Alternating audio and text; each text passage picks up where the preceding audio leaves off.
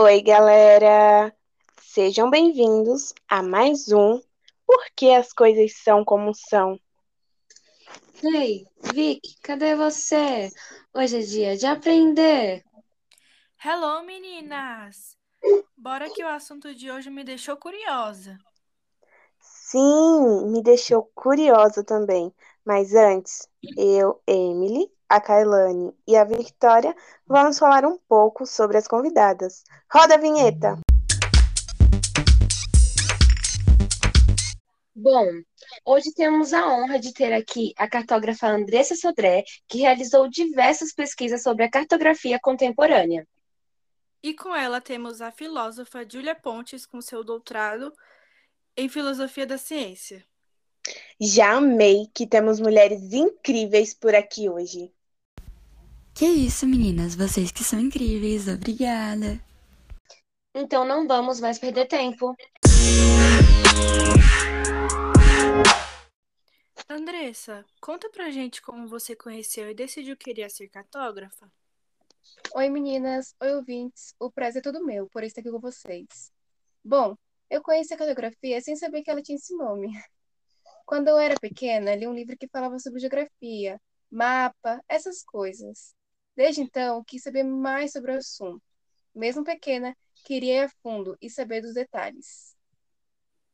Que legal! Eu gosto muito de quando a história começa na infância. Sim, e você, doutora Júlia?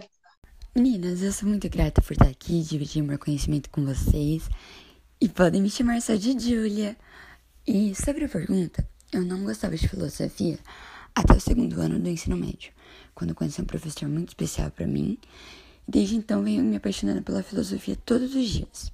Sobre a origem da filosofia da ciência, o que você tem a nos dizer?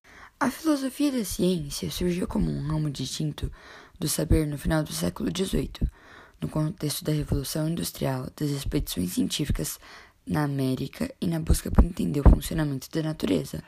Além disso, a filosofia também lida com conceitos importantes para ela, como validade argumentativa, paradigma e com a importância da problematização, buscando a compreensão e aprimoramento dos métodos e dos processos de validação científica. Então, a filosofia da ciência está no nosso dia mesmo sem percebermos. Sim, e temos essa filosofia na cartografia também. Hã? Como assim? É assim. A cartografia é a ciência é a arte de confeccionar mapas. Ela e a geografia estão ligadas. Uma é dependente da outra para descrever de forma correta um local da superfície terrestre. O período das grandes navegações representou significativo avanço para a cartografia, tendo em vista a necessidade de mapas cada vez mais detalhados e precisos para as navegações. E nisso, entre as expedições científicas e a criação de teorias. Sim, Andressa. As pessoas questionavam o formato, o relevo, as terras que existiam e outros. É só com observação, análise e as navegações eles elaboraram teorias em busca de novas terras. Gente, falando em mapas e essas coisas todas, tem um cara que ele foi importante, né? Um tal de GG. Gerard Mercator? Isso! Ah, sim. Através desses métodos científicos, o Gerard criou o nosso tão famoso mapa mundi. E todos os detalhes, o meridiano, os paralelos, que são uma projeção cilíndrica, que hoje é das mais utilizadas para a confecção de mapas. Isso, nas grandes navegações. Gente, que delícia que foi esse papo, né? Sim, também achei. Nem parece que estávamos falando de mapa, filosofia. Curti. Verdade. Nem vi o tempo passar.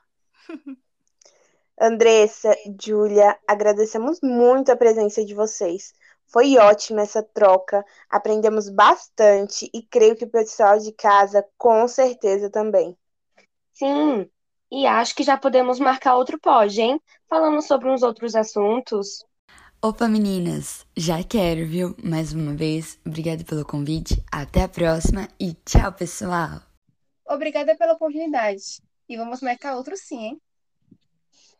Sim, tchau, tchau, gente. Cheiro, até a próxima.